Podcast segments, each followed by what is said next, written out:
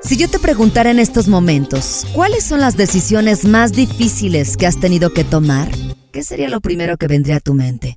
A lo largo de nuestra vida y conforme seguimos creciendo, los años pasan y la vida nos pone oportunidades o desafíos que necesitamos en los que debemos tomar una decisión. Hay algunas que suelen ser sencillas como qué ruta tomar el día de hoy mientras vamos al trabajo, o a la escuela, o a casa de nuestros papás. O incluso algo más importante como tener que decirle gracias a la empresa para la cual llevas ya muchos años laborando o incluso mudarte de casa por alguna situación que se sale de tus manos. Siempre y en todo momento nosotros vivimos tomando decisiones. Soy una mujer que vive al máximo cada día.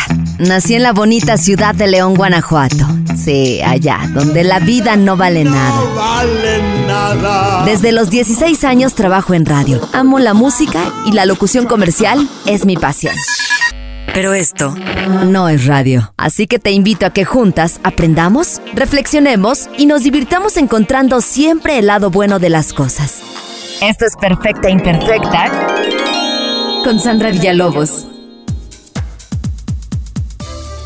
Les quiero contar que este episodio es de esas charlas de divagues que de pronto tenemos y bueno, pues en esta ocasión resultó de una conversación con mi esposo.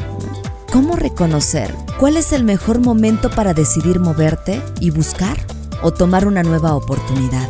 Híjole, cambios que llegan a ti y tener la necesidad de ponerte a pensar en saber qué quiero y qué busco para mí, para mi futuro y seguro para en algunos casos para nuestras familias. A veces tenemos que empezar desde cero y otras veces más con la oportunidad de llevarnos nuestras cosas. Muchas veces nos da miedo crecer, siempre le tememos a lo desconocido, nos da miedo cambiar de trabajo porque ahí estamos bien, o incluso nos da miedo agradecer a nuestro líder para tomar otra oportunidad de crecimiento. Les quiero contar que aquí recuerdo muy bien que después de tres años de estar laborando para la empresa en la cual empecé mi primer trabajo en la radio, llegó ese momento de seguir viendo para adelante. Tenía 19 años de edad y una de esas decisiones que tenía que tomar era porque mi mami, mi abuela con la que crecí, me dijo que ella pues obviamente ya no podía seguir solventando mis gastos de la escuela. Yo estaba a punto de salir de la prepa y quería seguir estudiando. En aquel entonces, lo que me llevó a tomar esta decisión de tener que buscar otro trabajo era porque ahí me pagaban 500 pesos. ¡A la quincena! sí, 500 pesos a la quincena. Obvio, no me alcanzaba más que para mis camiones y uno que otro chicle. Y créanme, me hacía sentir bien porque por lo menos pues ya no le pedía para eso a mi abuelita. Así que con todo ese amor que le tenía a esa estación, de la misma forma les agradecí porque quería seguir creciendo. Y obvio, pues ganando algo más decente, ¿no? Sobre todo, pues para estudiar mi carrera. Así que empecé a ver qué puerta tocar. Y por azares del destino, llegué a Grupo Asir. Y la verdad, qué bendición ya que me topé con un gran líder, el licenciado Paredes, al cual estimo mucho porque siempre estuvo ahí para apoyarme, me quiso mucho, me abrió las puertas cuando él estaba frente a esas estaciones allá en mi bonito León, Guanajuato. Y la verdad es que fue curioso enfrentarme a la vida de adulto y saber que en un trabajo existía que me aseguraran, que me pagaran mis vacaciones, tener derecho a ellas, entre otras cosas que seguro tú ya conoces como los trabajos formales.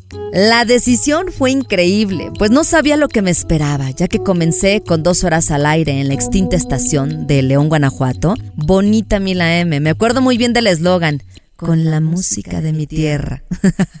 y a la par, dos horas en aquella digital. Bueno, platicándoles un poquito acerca de lo que hacía, déjenme contarles que en Bonita le hablaba a un público de 60 años en adelante. El formato era música ranchera, pero fue lo mejor para empezar a empaparme de la música vernácula, ranchera y además no solamente conocer y presentar en aquel entonces a Cabá, a Enrique Iglesias, a Sophie Elix Bextor, a Bob Sinclair, a David Cavazos, a Juanes, por mencionar algunos. Aquí la idea es dejar claro que debemos tener en cuenta que en toda nuestra existencia siempre vamos a tener que tomar decisiones. Unas serán sencillas, unas no tanto, pero al final sea lo que sea el resultado, disfrutar del camino, lo que se nos presente y sobre todo aprender, siempre aprender. Esto es solo un pedacito de las diferentes vivencias que tengo a lo largo de mi vida, que siempre, incluso cuando escuchamos diferentes historias, hay algo mucho más fuerte que nos hace estar con la boca abierta. Cada uno de nosotros tiene una historia de vida Así que, cuéntame, ¿cuál ha sido la decisión más difícil que has tenido que tomar hasta este momento? Nos vemos en mi Instagram, Sandra Villalobos FM. Esto fue Perfecta Imperfecta con Sandra Villalobos.